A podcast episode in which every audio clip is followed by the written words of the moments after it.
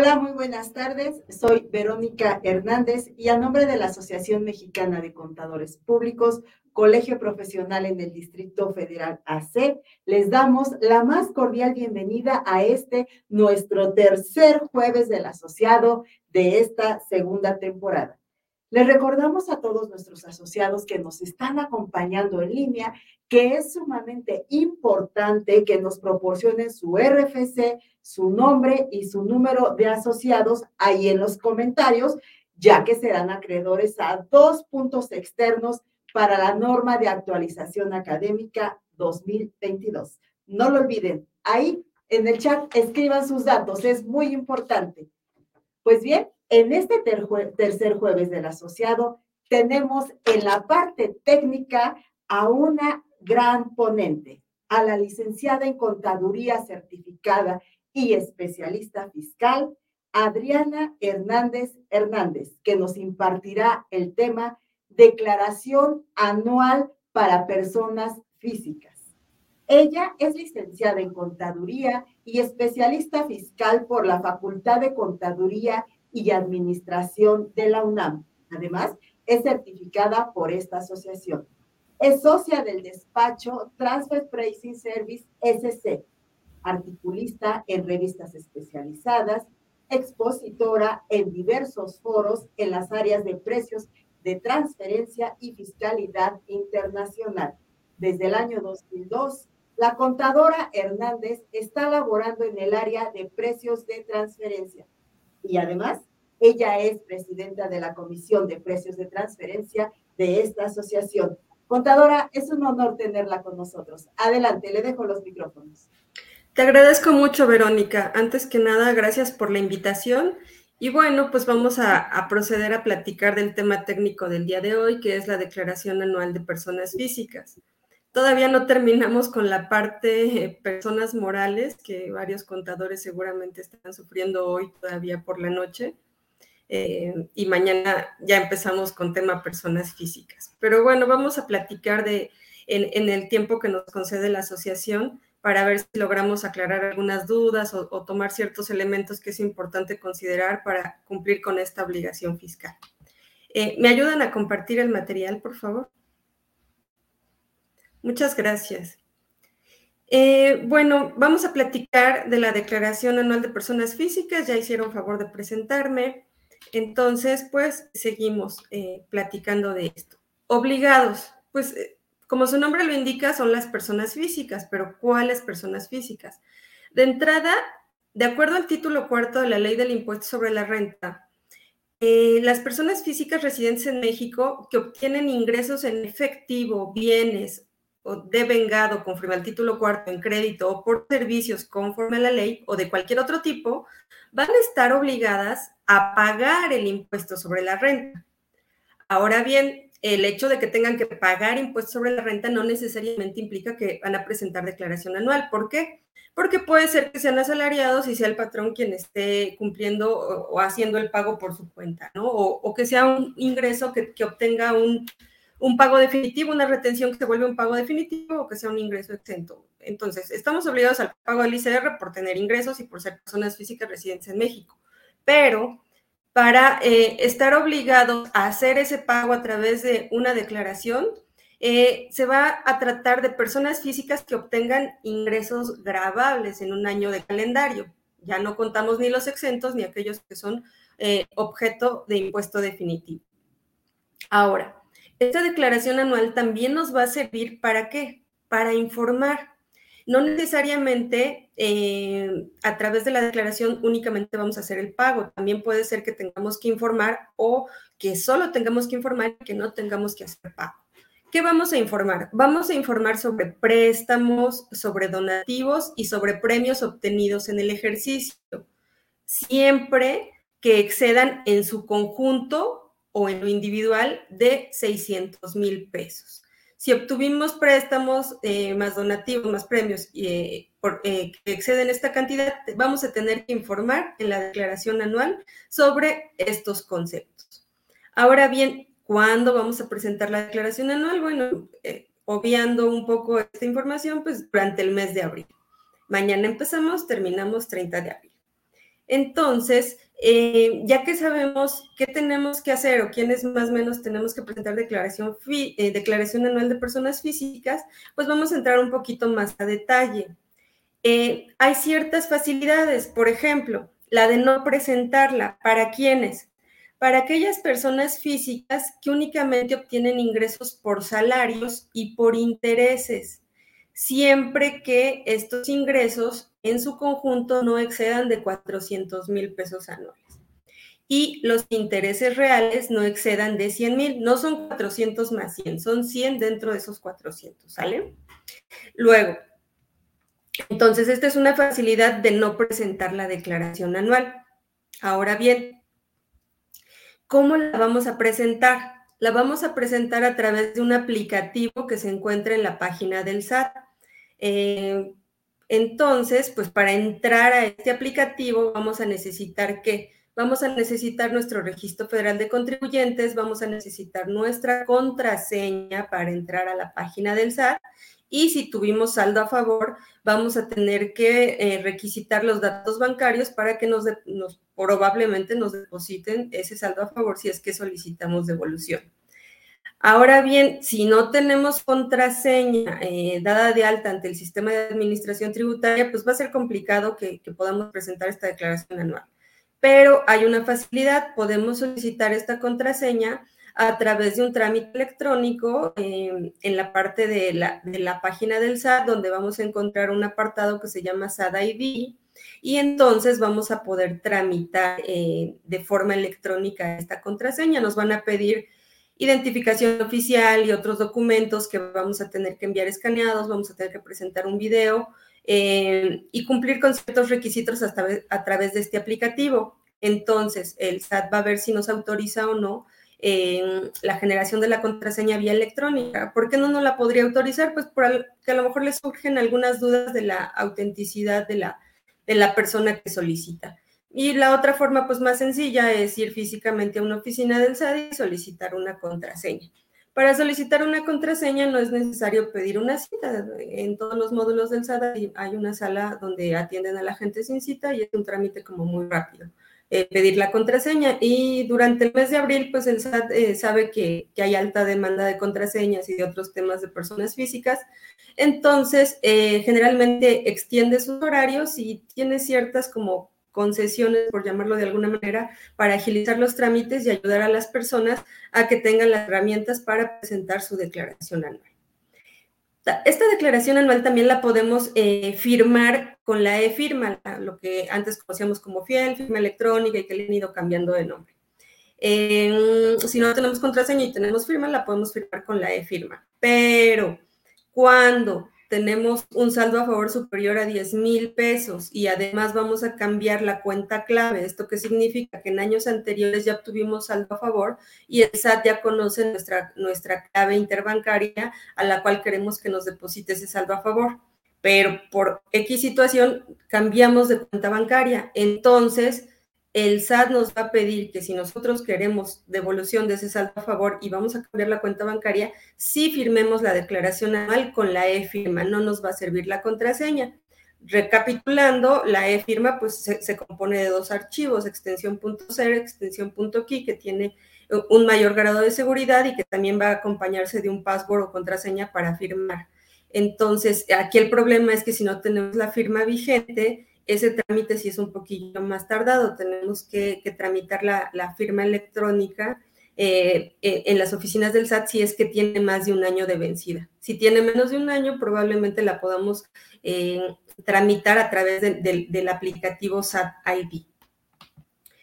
Ahora, ¿qué pasa con la declaración anual? Pues de entrada vimos que en teoría todas las personas físicas la tenemos que presentar por los ingresos grabados pero eh, también pasa otro tema. Decíamos, bueno, si tienes exentos, a lo mejor no, no tienes que presentarla. Sin embargo, hay una disposición que dice, ¿qué crees?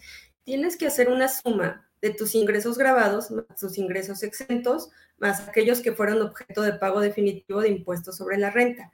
Si la suma de los tres conceptos es superior a 500 mil pesos, entonces sí vas a tener que declarar todos. Eh, no significa que los exentos y los pagos definitivos van a pagar, sino simplemente se van a informar.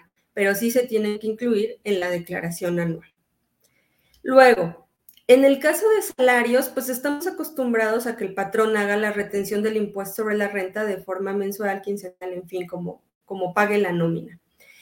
Y eh, los retenedores son los obligados, o el patrón como lo conocemos, a efectuar el cálculo anual. Sin embargo, para ciertos trabajadores, esta, esta obligación no es del patrón, no es del retenedor, es del trabajador, en, en algunos supuestos. ¿Y cuáles son esos supuestos? El primero, salarios superiores a 400 mil pesos durante el ejercicio 2021. El segundo supuesto, que además de obtener ingresos por salarios, se obtuvieron ingresos acumulables adicionales de otros capítulos. Eh, ¿A qué me refiero con otros capítulos para los que no estén tan familiarizados con el tema?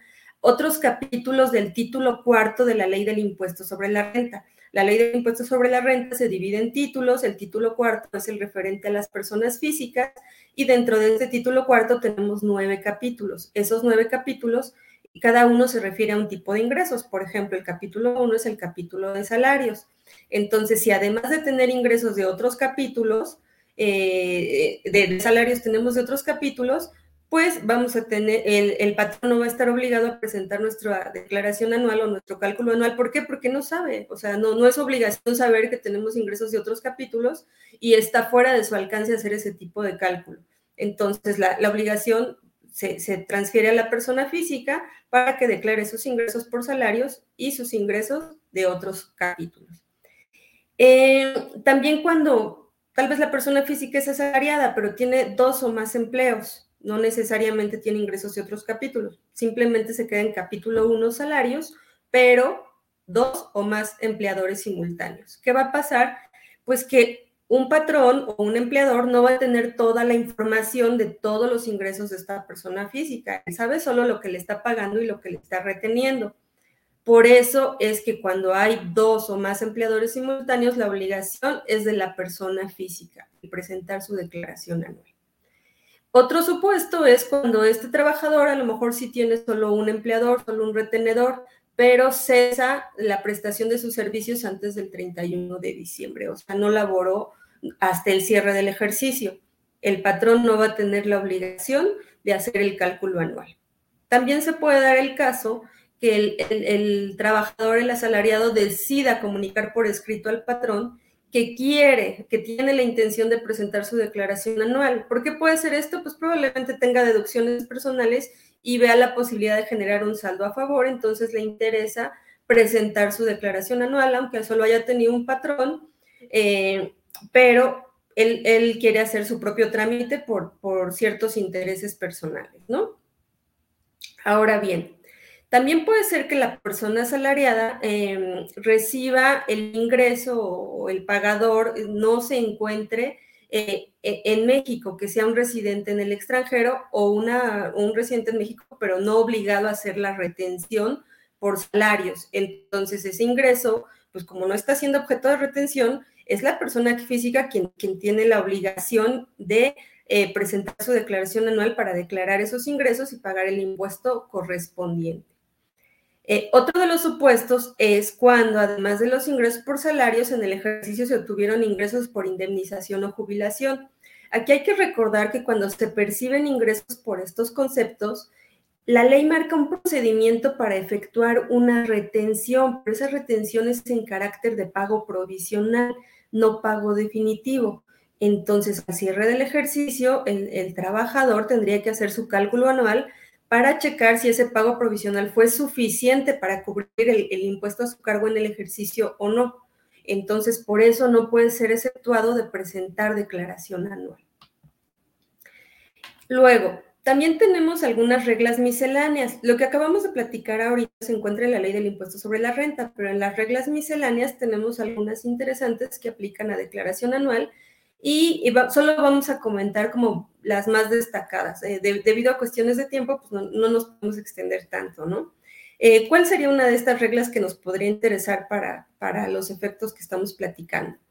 Bueno, una de estas reglas es la 317.2, que dice, oye, si eres una persona física que únicamente percibe ingresos de los señalados en el título 6, o sea, intereses, Eh, ya quedamos que capítulo 1 era salarios, capítulo 6 es intereses. Si tú nada más percibes de estos ingresos, checa los intereses reales del ejercicio. Y si estos intereses reales exceden de 100 mil por miscelánea, ¿se acuerdan que hace rato teníamos un tope de 100 mil? Por miscelánea nos dice, oye, no tuviste otros ingresos más que intereses y pasan de 100 mil. Entonces, ¿qué crees? Que pues entonces vas a presentar la declaración anual a través del portal del SAT. ¿Cuál es la facilidad? La facilidad es que no tienes que dar de alta la obligación ante el Registro Federal de Contribuyentes, ¿no? Em, luego, y además puede ser que estos, estos intereses pues ya fueron objeto de una retención y que esa retención podría ser o no pago definitivo. Sin embargo, por el hecho de, pasar de 100 mil pesos, pues hay que presentar la declaración anual. Ahora, eh, otra de las reglas que encontramos aquí pues es la 317.3, que también eh, nos dice, oye, si tienes saldo a cargo en la declaración anual, pues te voy a dar la facilidad de pagarlo hasta en seis parcialidades mensuales y sucesivas. Y en esta regla viene el procedimiento que cuando entramos al aplicativo vemos de forma automática, que podemos seleccionar si queremos pagar hasta en seis o tal vez en dos o tal vez en tres mensualidades, cuatro o cinco, la que nos convenga. Sin embargo, las mensualidades pues van a, llevar un cargo por, por un, interés, ¿no? Por el, diferimiento del plazo, o sea, no son mensuales, no son como en tarjeta de crédito de meses sin intereses, no, sí lleva cierto interés, sí lleva cierto cargo por el pago diferido. Habrá quien, quien le resulte conveniente pagarlo en parcialidades, habrá quien no. Quien tome las seis, quien tome cinco, quien tome dos, eh, será una decisión que, que, que, dependerá del saldo a pagar y de la capacidad de la persona. La capacidad de pago de la persona, pues tomará la más adecuada. Sin embargo, es una facilidad, hay que recordar que está en misceláneo. Otra de las reglas que, viene aquí en la resolución miscelánea es la 31711. Em, y esta regla lo que nos dice es, oye, ¿te acuerdas que, que, bueno, hay ciertos obligados a presentar declaración anual si pasan de 400 mil pesos por ingresos por salarios? Entonces, esta regla, la facilidad que nos da es que si pasas de esos 400 mil pesos, pues puedes no presentar la declaración anual siempre que tus ingresos provengan de un solo empleador y además no exista un ICR a cargo. Es decir, que el ICR llegó a diciembre eh, neto justo del, que resulta, o sea, los pagos provisionales efectuados durante los meses y considerando el último de diciembre llegaron justo a lo que daría el cálculo anual. Entonces, en ese caso, pues no hay necesidad de presentar la declaración anual sin que se considere que estamos incumpliendo con disposiciones fiscales.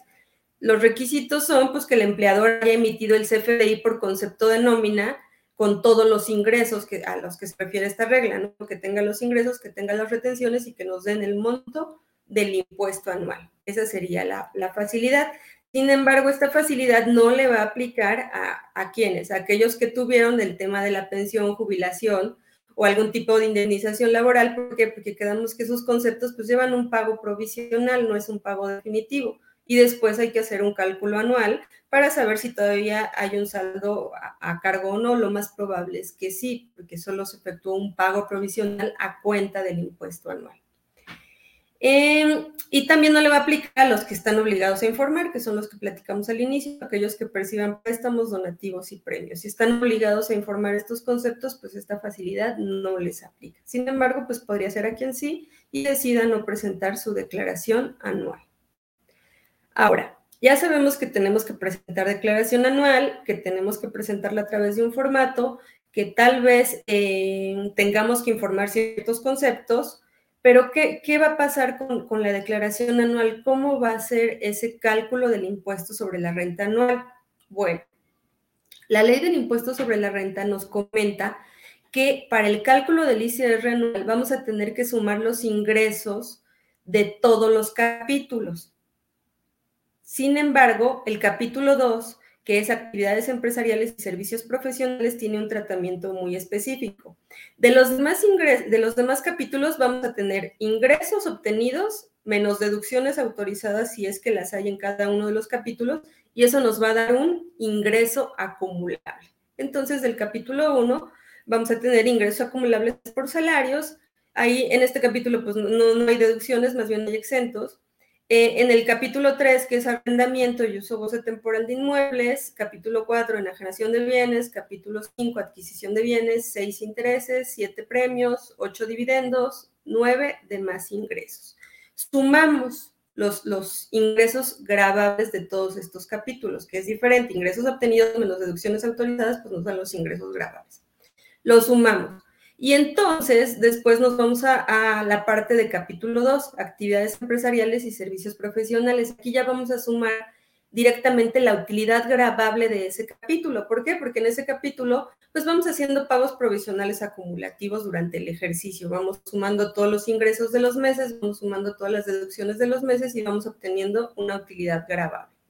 Entonces, esa utilidad grabable se suma al obtenido de los restos de los capítulos y vamos a tener una base. A esa base le podemos todavía restar el tema de las deducciones personales, que están fundamentadas en el artículo 151 de la ley de renta.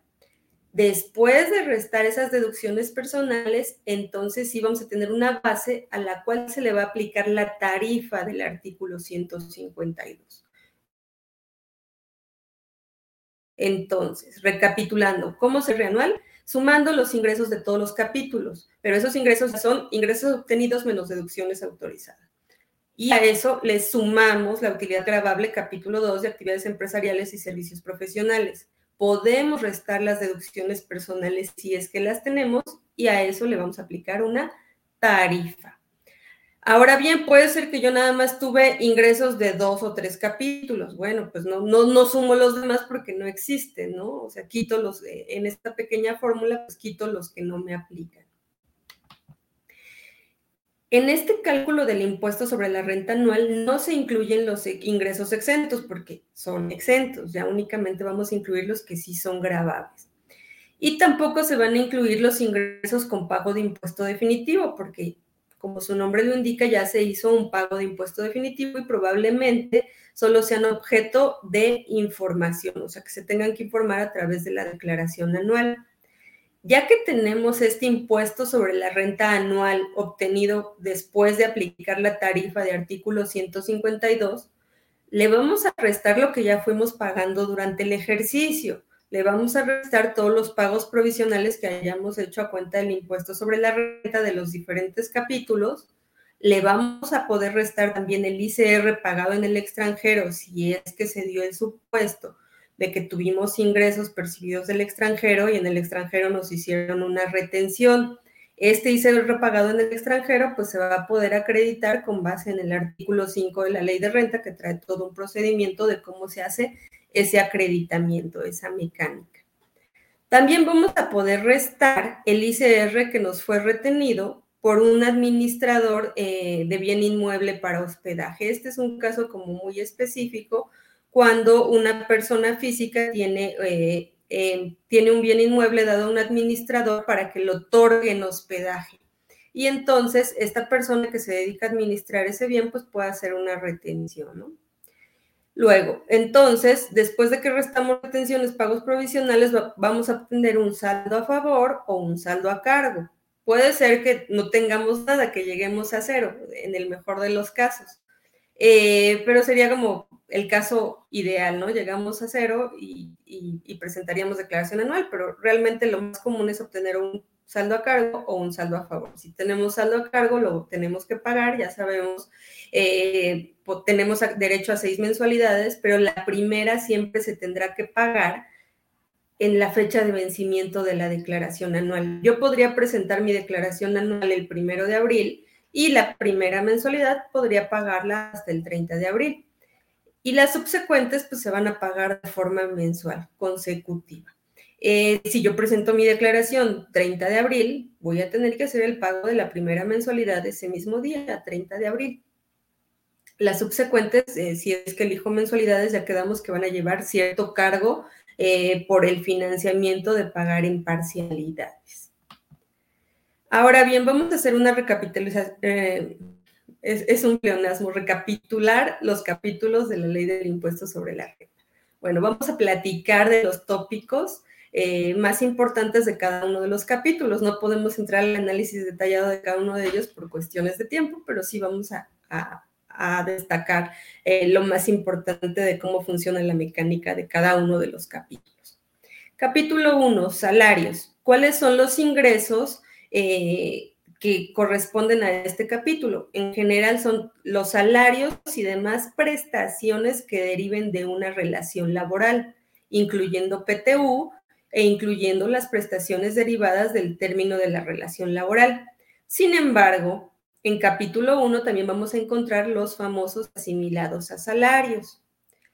Eh, hay que considerar que para estos conceptos hay ingresos exentos. Los ingresos exentos eh, se encuentran en el artículo 93 de la ley de renta y los exentos pues generalmente están topados. Por ejemplo, la PTU, hay una parte de PTU exenta, una parte de PTU grabada. ¿Qué va a pasar? Que cuando tenemos dos empleadores, pues no es que se dupliquen los topes de los exentos, el exento es solo uno y es solo un tope. Entonces, el patrón 1 probablemente me hizo una retención con base en los topes de los ingresos exentos marcados en el artículo 93, eh, pero él no sabe que yo tengo otro empleador que también aplicó los exentos a la hora que llegamos al momento de la declaración anual y sumamos los dos ingresos por salarios y nos damos cuenta que solo tenemos derecho a un tope de exentos, pues va a quedar una parte grabada y eso nos va a generar un ICR acá. Es un problema que tiene la gente que tiene dos o más empleadores. Cuando llega, bueno, un, cargo que, que, debiera considerar la gente que tiene dos o más empleadores que cuando llegue a su declaración anual pues, va a generar un impuesto sobre la renta cara. Entonces, eh, pues va a tener que pagar, pagar ya sea en una o varias mensualidades. Y el problema también puede ser que acuérdense que para el cálculo del ICR anual aplicamos una tarifa y esta tarifa es progresiva. Entonces, entre más ingresos obtengo, pues más impuestos sobre la renta voy a pagar a la hora que sumamos en el cálculo anual el ingreso de dos empleadores, puede ser que me mueva dentro de esa tarifa. Esa tarifa tiene varios renglones y esos renglones tienen diferentes tasas de impuestos sobre la renta. Entonces, si yo pensaba que, iba a tener la misma tasa por los dos ingresos, puede ser que no. Puede ser que el del empleador uno percibí 100 mil pesos al, en el ejercicio y del empleador 2 percibí 200 mil pesos en el ejercicio. Cada uno me fue haciendo retenciones mensuales. Tengo que sumar los ingresos en la declaración anual. En la declaración anual ya voy a tener 300 mil pesos de esos dos empleadores, pero los ingresos exentos solo, son, solo hay un tope de exentos. Va a quedar una parte grabable y voy a generar un ICR cargo no solo por el excedente grabable, sino porque puede ser que cambie de renglón en la tarifa y el impuesto me va a resultar más oneroso de lo que yo había pensado inicialmente. Es, una sorpresa que se llevan varios, eh, varias personas físicas cuando presentan su declaración anual y tienen eh, dos empleadores y además, por ejemplo, tienen ingresos por servicios profesionales. Luego, capítulo 2, actividades empresariales y servicios profesionales. ¿Qué pasa en este capítulo 2? Bueno, pues cuáles son las actividades empresariales que se graban bajo las reglas de este capítulo? Pues aquellas eh, provenientes de actividades comerciales, industriales, agrícolas, ganaderas, de pesca o silvícolas. Y los servicios profesionales, pues son las remuneraciones que deriven de un servicio personal independiente. Entonces, ¿qué, qué, particularidad hay en este capítulo? Que estos ingresos se perciben eh, en el momento que están efectivamente eh, percibidos, cobrados. Estos ingresos tienen derecho a deducciones autorizadas que hay dentro de ese capítulo. Entonces, a los ingresos les vamos a restar las deducciones y vamos a tener una utilidad eh, que va a pagar pagos provisionales. Pero esos pagos provisionales, pues ya los acreditaremos contra el ICR anual. A la hora que llegamos al cálculo anual, tenemos que sumar todos los ingresos de nuevo, todas las deducciones del ejercicio, vamos a obtener una utilidad fiscal a esa utilidad fiscal todavía la podemos disminuir con la PTU pagada, si es que tuvimos empleados y le pagamos PTU. Y también le vamos a poder restar las pérdidas fiscales obtenidas en ejercicios anteriores.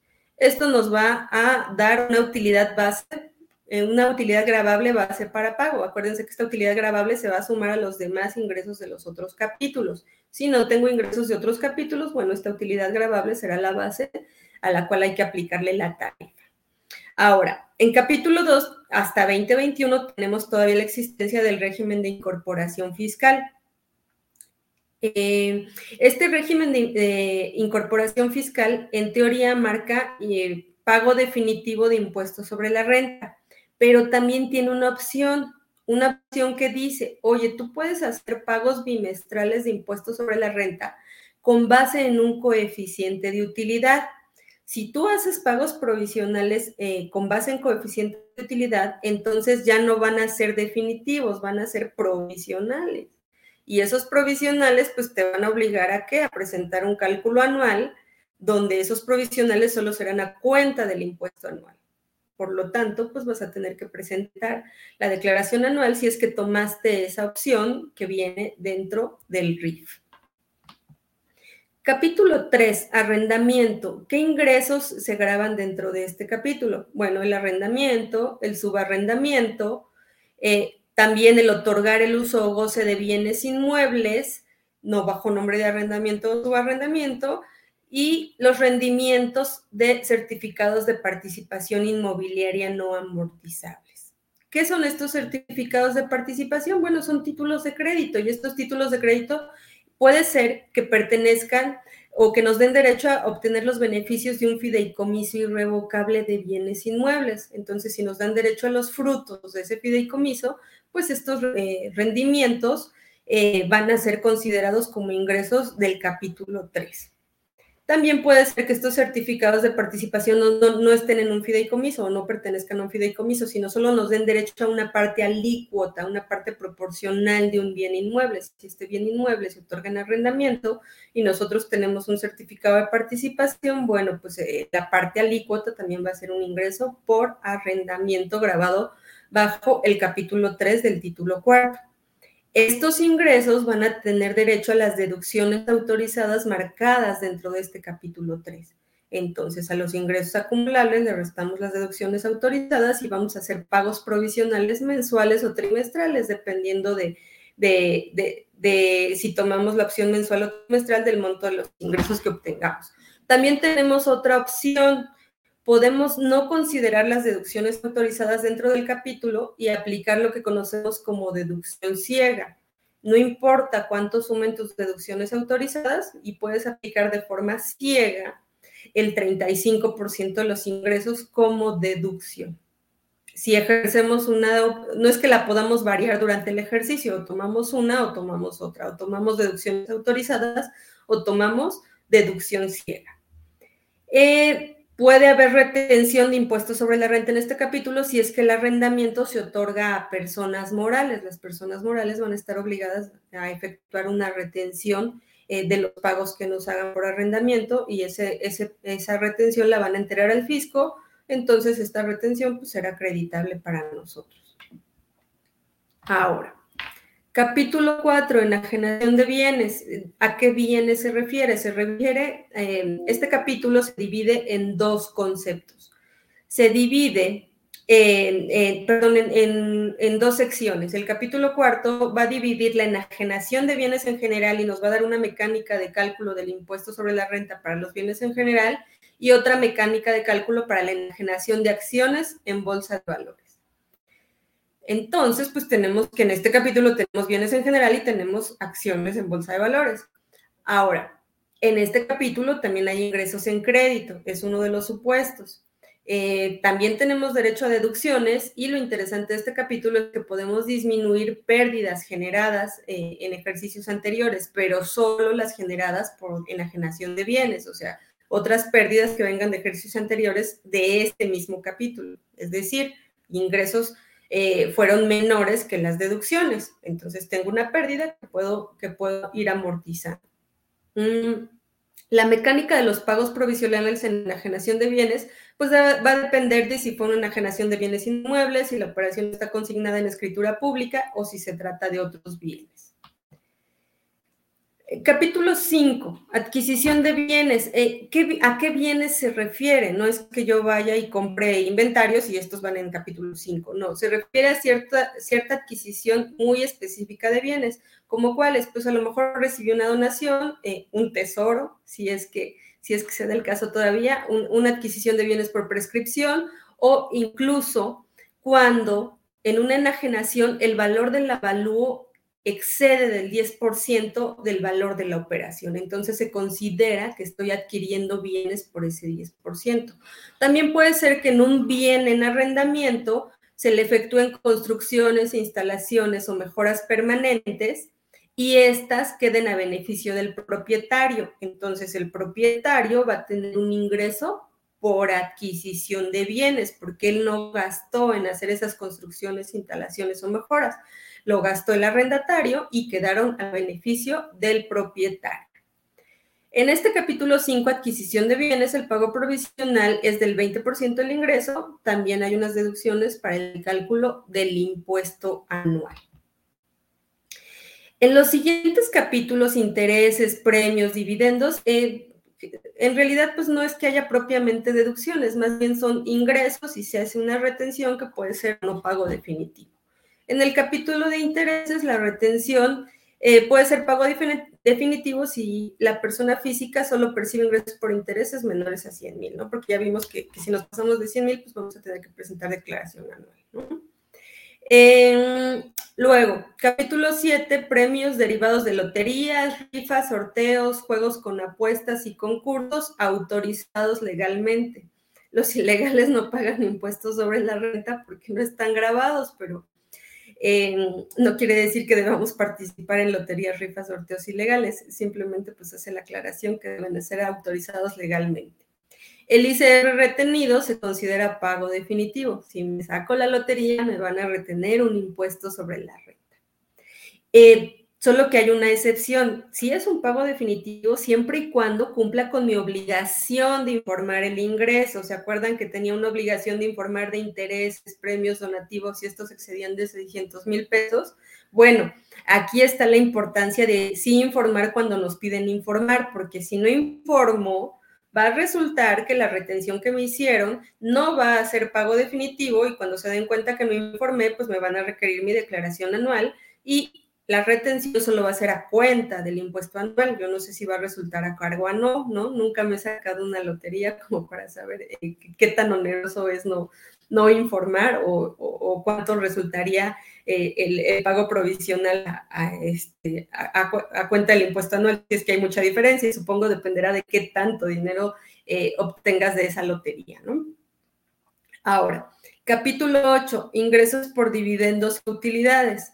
Bueno, aquí hay un pago definitivo del, famoso 10% que nos retienen y también se podría acreditar el impuesto sobre la renta pagado por la persona moral que hace la distribución de los dividendos o utilidades, pero para que se pueda acreditar ese ICR pagado por la persona moral, lo que va a tener que hacer la persona física es piramidar el ingreso por el famoso factor y entonces acumular el ingreso piramidado para poder acreditar el ICR pagado por la persona moral en su declaración anual. Ojo con este capítulo porque dice ingresos por dividendos o utilidades, pero hay varios conceptos que dice, a lo mejor tú no les estás llamando ingresos por dividendos, pero son fictos. Yo te digo que estos conceptos sí son dividendos, aunque tú no les llames así. Y aquí tenemos ejemplos eh, como las erogaciones no deducibles que hacen las personas morales, pero benefician a sus accionistas. Una persona moral eh, hace gastos, no son deducibles, pero resulta que beneficiaron al accionista. El capítulo 8 dice, para mí son dividendos fictos y estos dividendos, entre comillas, tendrían que pagarlo bajo la misma mecánica, son, son dividendos como les quieras llamar. También por ahí tenemos la misión de ingresos de personas morales. Dice, bueno, pues para mí eso es dividendo de la, de la persona física. Luego, capítulo 9 dice de los demás ingresos. ¿Y cuáles son los demás ingresos que no están considerados en los ocho capítulos anteriores? Bueno, aquellos conceptos que incrementen el patrimonio de la persona física, como puede ser alguna deuda perdonada por el acreedor incrementa mi patrimonio porque resta mis deudas, ya no voy a deber, me perdonaron la deuda. otro de los conceptos que, que, graba en capítulo 9 son los dividendos distribuidos por residentes en el extranjero. Estos no van en el capítulo 8, van en el capítulo 9. También van los intereses moratorios Y dentro de este capítulo 9, pues se efectúan pagos provisionales que pueden ser mensuales o semestrales dependiendo del concepto por el cual estoy obteniendo esos otros ingresos. Ah, perdón, me brinqué de la...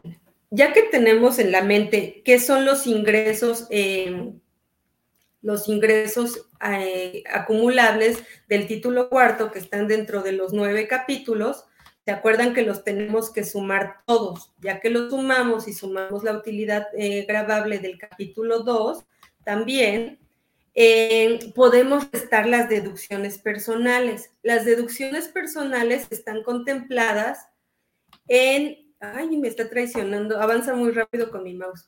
Las deducciones personales están contempladas en el artículo 151 de la ley del impuesto sobre la renta y dentro de este eh, artículo hay ocho fracciones y esas ocho fracciones eh, nos van a dar los lineamientos de las deducciones personales. Uno de los primeros lineamientos de las deducciones personales es que están topadas. Puede ser que yo tenga un montón de deducciones personales, pero están topadas a cinco UMAS anuales, el equivalente a 163.467 pesos. Si yo tengo 200 mil pesos de, deducciones personales, no voy a poder deducir 200 mil, mi tope es 163 mil. Pero hay un segundo tope, el 15% de los ingresos del contribuyente. Entonces tengo que comparar 15%.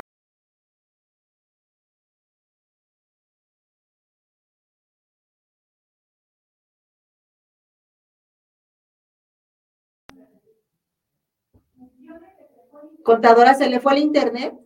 ya no la escuchamos. No se ve.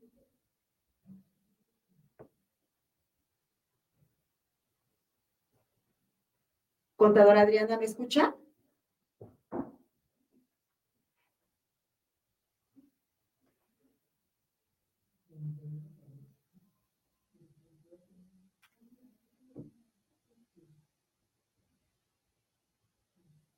Contadora Adriana.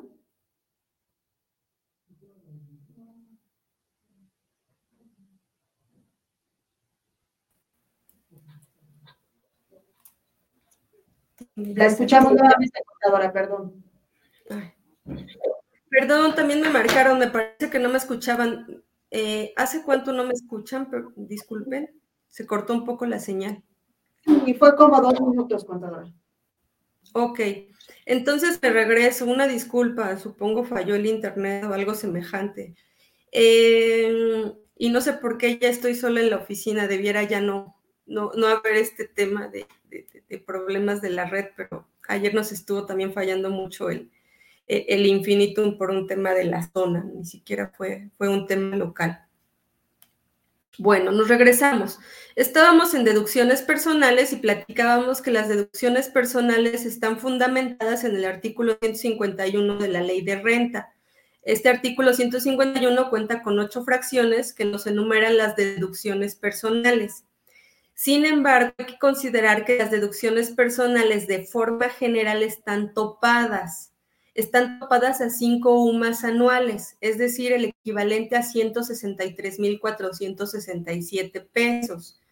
Si, por ejemplo, yo tengo de deducciones personales 200 mil pesos durante 2021, no puedo deducir 200 mil, solo 163 mil. Sin embargo, hay que considerar que hay un segundo tope. El segundo tope es el 15% de los ingresos del contribuyente y vamos a tener que comparar los 163 mil contra el 15% de los ingresos y nuestro tope va a ser el que resulte menor. Vamos a suponer ingresos del contribuyente en el ejercicio por 100 mil. Su 15% son 15 mil, súper lejos del 163 mil. Entonces, ¿qué va a pasar? Que mi tope son 15 mil si mis ingresos son de 400 mil, eh, durante el ejercicio mi tope va a ser 15%. ¿Cuánto es el 15% de 400 mil? Si mi mente no me engaña, son 60 mil. Entonces, eh, mi tope van a ser 60 mil y no 163 mil. Ahora bien, este es un tope general de las deducciones personales. Ahora que vayamos platicando de cada una de ellas, cada una va a tener ciertos mini topes específicos. Eh, de este tope de las 5 UMAS o el 15%, se exceptúan los gastos médicos por incapacidad y discapacidad, los donativos, las aportaciones voluntarias y aportaciones complementarias de retiro, y los depósitos en cuentas especiales para el ahorro, más las colegiaturas. No quiere decir que en esto puedo gastar millones. Estas, estas, eh, estos eh, conceptos también tienen sus propios topes. Por ejemplo, los donativos, ahorita lo platicamos. Eh, uno de los puntos importantes de las deducciones personales es que debemos contar con el CFDI que cumpla con los requisitos específicos de cada tipo de deducción y ojo, revisar los topes específicos de esas deducciones. Ya quedamos, hay un tope general de 163 mil o 15% de los ingresos, pero además hay topes específicos de cada una de las deducciones personales. Y entonces, eh, la primera de las deducciones personales, el más famoso, los honorarios médicos, dentales, eh, gastos hospitalarios. También los dentistas, y eh, como de los nuevos que incluyeron en esta fracción, pues son los servicios de psicología y nutrición. También tenemos aquí dentro del concepto global gastos médicos, pues las medicinas, pero las medicinas que solo están incluidas en las facturas por hospitalización, o sea, en un comprobante de hospital. No es deducción personal las compras de medicinas que yo vaya y haga en la farmacia, esas no análisis clínicos, estudios de laboratorio o prótesis. Eh, ahorita con el COVID, pues yo creo que todos gastamos bastante en estas famosas pruebas, ¿no? Compra o alquiler de aparatos para el restablecimiento o rehabilitación, honorarios a enfermeras, y dentro de este concepto también tenemos los lentes ópticos graduados hasta por un monto de 2.500. Este es el mini tope que tienen los lentes. Puede ser que mis lentes hayan costado 5 mil pesos, solo puedo deducir 2.500 eh, en el ejercicio. Ojo, el CFDI de los lentes, pues además debe describir las características de dichos lentes en el comprobante o debe acompañarse con el diagnóstico del oftalmólogo u optometrista. La factura por, por estos conceptos, el CFDI por honorarios médicos, dentales y demás, debe ser emitida por una persona con título profesional legalmente expedido, alguien que, que sí sea lo que es, ¿no? El médico, el dentista, el psicólogo, el nutriólogo. Eh, si no están titulados, no son deducibles los, los pagos que hagamos a estas personas.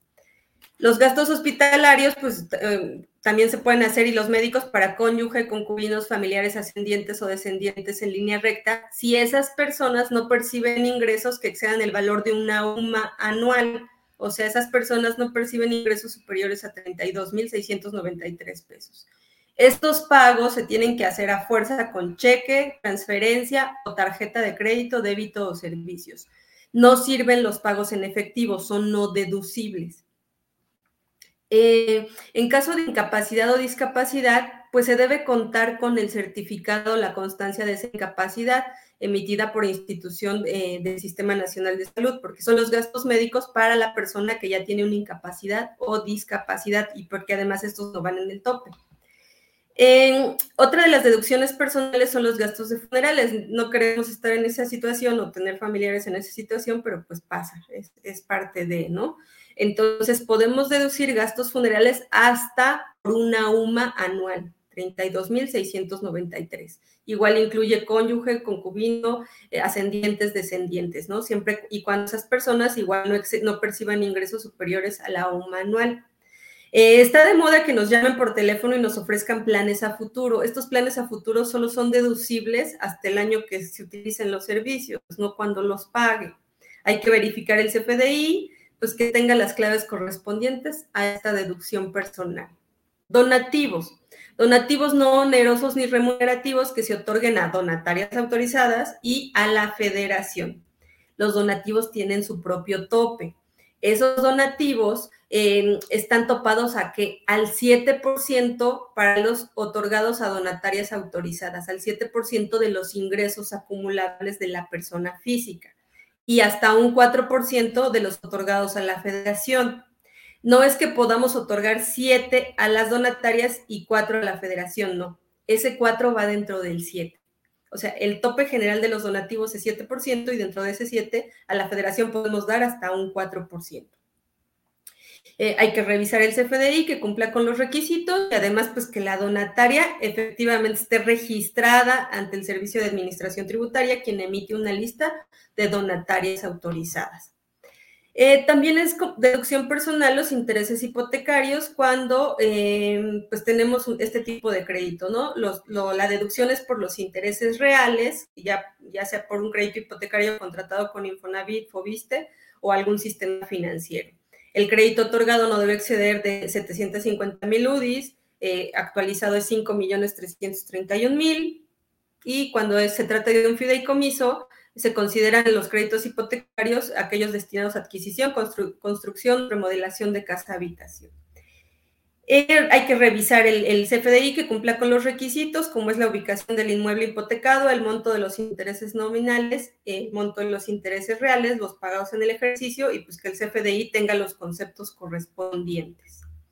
También es una deducción personal las aportaciones complementarias de retiro y aportaciones voluntarias realizadas directamente a la cuenta de retiro, eh, siempre que cumplan con los requisitos de permanencia. O sea, ahí se queda el dinero hasta que es momento de retirar. Estas aportaciones también tienen su propio tope y es el que resulte menor entre el 10% del ingreso anual o las 5 UMAS. Eh, pero acuérdense que estos mini topes no, no van a rebasar el tope general cuando hay tope general. O puede ser que no estén dentro del tope general, entonces sí hay que obedecer solo el tope específico. estas aportaciones pues tienen que ser exclusivamente para eso, para la edad de 65 años o, o invalidez o incapacidad para realizar un trabajo personal remunerado. El seguro de gastos médicos complementario independiente al público, o sea, que pagamos con una institución privada, también es una deducción personal. Hay que revisar el CFDI, hay que eh, revisar la factura, este, el comprobante y, cerciorarse que las, las, claves correspondan a eso, ¿no? A seguros de gastos médicos y que te cumpla con todos los requisitos de este tipo de deducción personal. También son válidos para cónyuge, concubino, ascendientes, descendientes.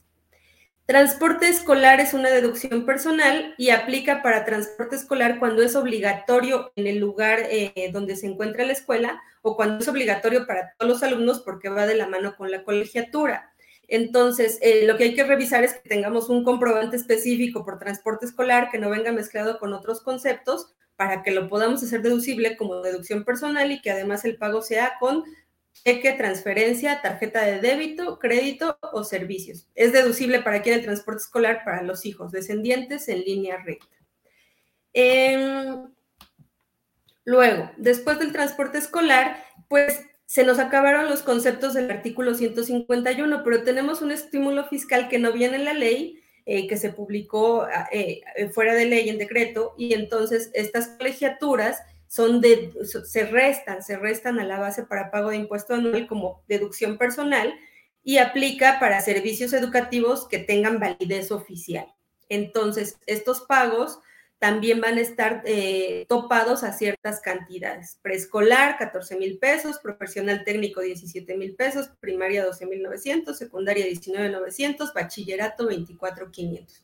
Hay que revisar el CFDI que cumpla con requisitos uno de los principales es que debe tener la CURP del alumno que esté estudiando, el nivel escolar y por supuesto la clave de reconocimiento de validez oficial de esos estudios.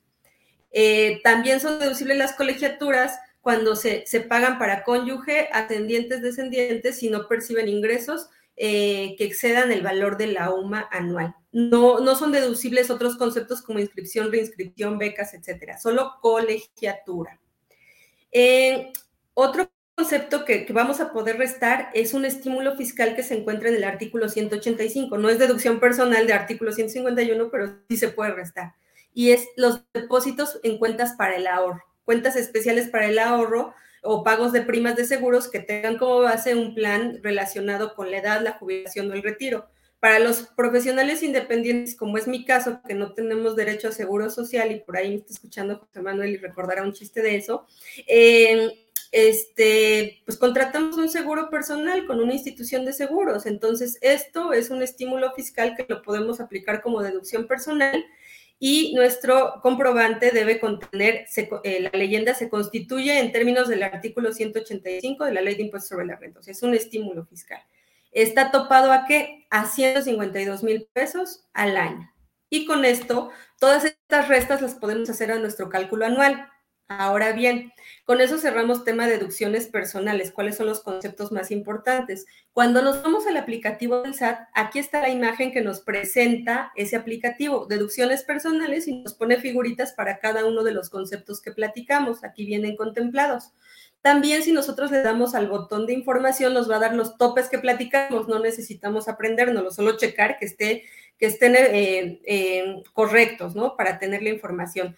¿Qué va a pasar? Que ya están precargados en nuestra declaración anual estos conceptos y los FDIs fueron expedidos correctamente, con base en los conceptos, con base en las claves de la deducción personal, con base en pago que tenía que ser con cheque, transferencia. Si, por ejemplo, un pago era con cheque o transferencia y lo hicimos con efectivo, no nos va a aparecer aquí.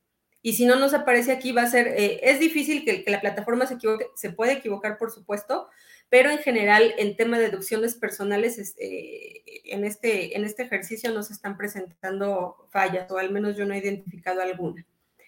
En, en el aplicativo del SAT, pues vamos a nosotros a seleccionar qué ingresos obtuvimos en el ejercicio por cada uno de los capítulos. En mi caso específico, pues obtuve ingresos por asimilados, obtuve por, por servicios profesionales y obtuve por intereses.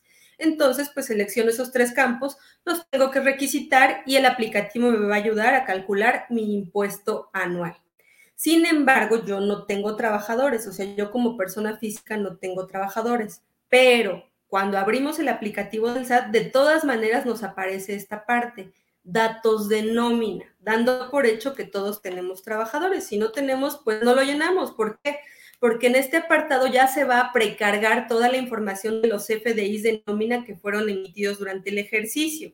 Si no están, pues es porque no los emitimos, ¿no? Entonces simplemente lo dejamos y procedemos a llenar cada uno de los apartados de los cuales tuvimos ingresos. Si tuvimos ingresos de los nueve capítulos, pues marcamos los nueve capítulos. Si tuvimos que informar, también vienen los campos, datos informativos. Si no tenemos ingresos acumulables, pero sí tenemos la obligación de informar, también viene un campo que dice solo informar. Y entonces de esta manera llenamos nuestro aplicativo que, está en la, en la, página del SAT y en la pestaña determinación nos va a hacer el cálculo automático. Que es importante que las deducciones personales las verifiquemos porque de repente el sistema ya las trae cargadas, pero sí te pide que las verifiques. Entonces que le des agregar o que le des aceptar y te va a aparecer tu suma de deducciones personales y te calcula tu monto de, tu tope general. El 163 mil ya viene precargado, solo te va a calcular tu tope del 15% de los ingresos acumulables y va a tomar el que resulte menor. Eh, bueno, pues ese es todo el tema de declaración anual. Terminamos justo a tiempo para no invadir al otro expositor. Espero les haya gustado. Si, si ustedes gustan, la asociación les puede otorgar el material que acaban de ver. Tomamos la información a grandes rasgos. Es un tema muy extenso, es un tema complejo, es un tema detallado, pero tratamos de abordar los puntos más importantes. Muchísimas gracias, contadora. Efectivamente, un tema de mucha importancia, una excelente ponencia Usted ya me ganó porque justamente le íbamos a preguntar si podíamos compartir su material, nos lo están solicitando. Muchas gracias por, por haberlo otorgado. Y bueno, dentro de los comentarios de aquí que nos están acompañando todos nuestros asociados en línea, la mandan a felicitar y le mandan a decir una excelente ponencia. Muchísimas gracias, contadora, y procedo a entregarle su reconocimiento. La Asociación Mexicana de Contadores Públicos, Colegio Profesional en el Distrito Federal AC, otorga el presente reconocimiento a la licenciada en Contaduría certificada y especialista fiscal, Adriana Hernández Hernández, por haber participado en la ponencia del tema Declaración Anual para Personas Físicas durante nuestro evento Jueves del Asociado Ciudad de México el día 31 de marzo del 2022 con duración de una hora y por supuesto es firmado por nuestro presidente del Consejo Directivo, el maestro José Jesús Rodríguez Ambrís y el doctor Omar García Jiménez, vicepresidente de capacitación. Muchísimas gracias, contadora, por esta participación. Que tenga usted una excelente tarde. Les agradezco la invitación. Buena tarde. Gracias, muchas gracias. Pues bien, les recordamos a todos nuestros asociados que no olviden escribir sus datos en el chat de este momento. Continuando con nuestro jueves del asociado, tenemos en el tema cultural ventajas ganadoras para ser un poderoso negociador instantáneo, impartido por el mentor Carlos Herrera. Es reconocido como mentor transformacional tridimensional, empresario y entrenador que ha llevado a más mexicanos a ser autores número uno bestseller en Amazon, impulsando su posicionamiento como autoridades en su campo o nicho. Fundó la Academia Transformacional y el sistema tecnológico más innovador de Latinoamérica para marketing digital llamado Negocio Instantáneo. Es el autor de 11 libros, 6 bestsellers en Amazon, mentor transformacional y estratega empresarial de resultados y Light de México. Carlos es fundador del Foro Latino de Expertos y Negocios en el Club de la Facultad de Harvard, galardonado y destacado orador internacional con cinco apariciones en el Foro de Expertos de Negocios de la Facultad y Club de Harvard en Boston ha empoderado a más de un millón de personas a través de su carrera en Estados Unidos, España, Colombia y México con sus programas de entrenamiento, audios, videos y plataformas tecnológicas. Carlos ha aparecido en diversas cadenas televisivas como Fox, NBC, CBS, Televisa, TV Azteca, Telefórmula. Es fundador de la Academia Transformacional El Bosque Secreto Transformacional negocio instantáneo, una solución probada para la producción de contenidos y plataformas digitales, para la creación y ventas de información digital. Es conocido también como el mentor de las celebridades. Carlos, es un honor tenerlo con nosotros. Adelante, por favor, le cedo los micrófonos. Hola, ¿qué tal? Muchísimas gracias por la invitación y bueno, los felicito por estar invirtiendo tiempo en conocer nuevas estrategias para saber cómo ayudar a otras personas y bueno, hacer la diferencia en la vida y sobre todo las personas que tienen retos con sus finanzas, con la parte de la contabilidad. Bien, pues uh, rápidamente les quiero comentar respecto a cómo podemos hacer negociaciones. Uh, me imagino que uh, todo mundo quiere eh, generar mayores ingresos, tener más tiempo, tener libertad para hacer lo que te gusta, lo que más te encanta. ¿Me pueden ayudar realmente para saber cómo puedo compartir mi, eh, mi presentación?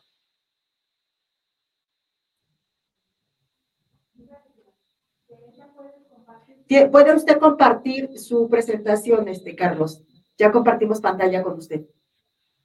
Ajá. Em, nada más que no me, no me lo permite. ¿Algún truquito? ¿Ya la cargó? Ya está aquí este, en mi otra pantalla.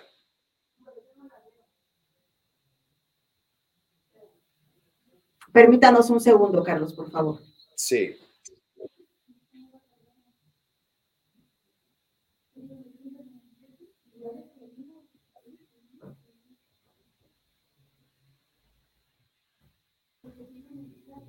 Le estamos escribiendo, Carlos, por el chat para que nos pueda hacer favor de enviarnos su material.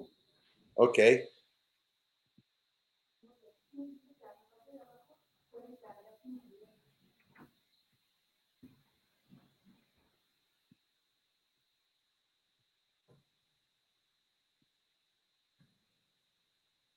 ¿A dónde lo puedo enviar? En la parte de abajo usted puede cargar su material. De hecho, ahí ya le escribimos en los comentarios.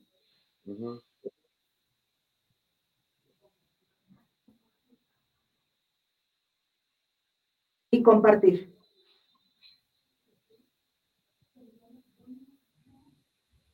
Pues no encuentro, a ver, mentor, abajo en el menú para cargar su material. ¿Compartir?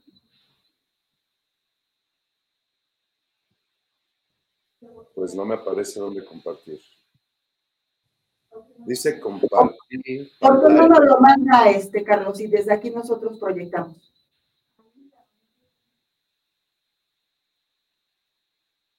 Ok, ya creo que ya lo vi. ¿Sí? Ya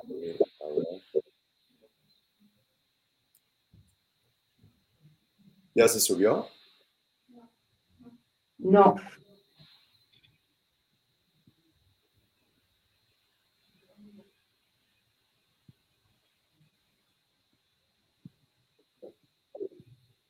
¿Algún correo donde se lo pueda enviar?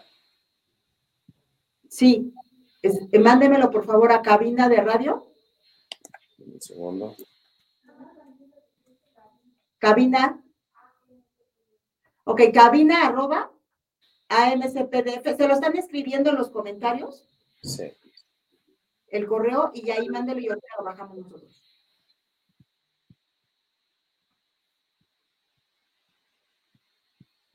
Ya aparece, me parece. Ya, creo que ya lo cargó este, Carlos. ¿Ya lo cargó? Ahorita lo vamos a... Sí. Ya está. Sí, ya está. Ok. Uf. Ok. Estamos en vivo y esto siempre pasa, no se preocupe. Perfecto. Bueno, antes que nada, em, eh, gracias por darme la oportunidad. Y bueno, mi pregunta para ustedes es, ¿qué tan importante sería poder lograr resultados instantáneos? he tenido la oportunidad de poder ayudar a muchísimos profesionistas a poder ir al siguiente nivel en su vida personal o de negocios. Ah, hemos visto que cuando una persona se vuelve un negociador instantáneo, puede aumentar sus ingresos fantásticamente, puede ayudar a otras personas a aumentar sus ingresos y cuando la gente aumenta sus ingresos, de manera automática también puede tener un efecto en la parte física, psicológica, emocional, en espiritual, energética, de tiempo y de relaciones, porque nos permite jugar mejor el juego de la vida. Así es que a mí me gustaría compartirles estrategias muy poderosas que a veces pueden sonar muy obvias, pero en realidad la mayoría de las personas no las están haciendo.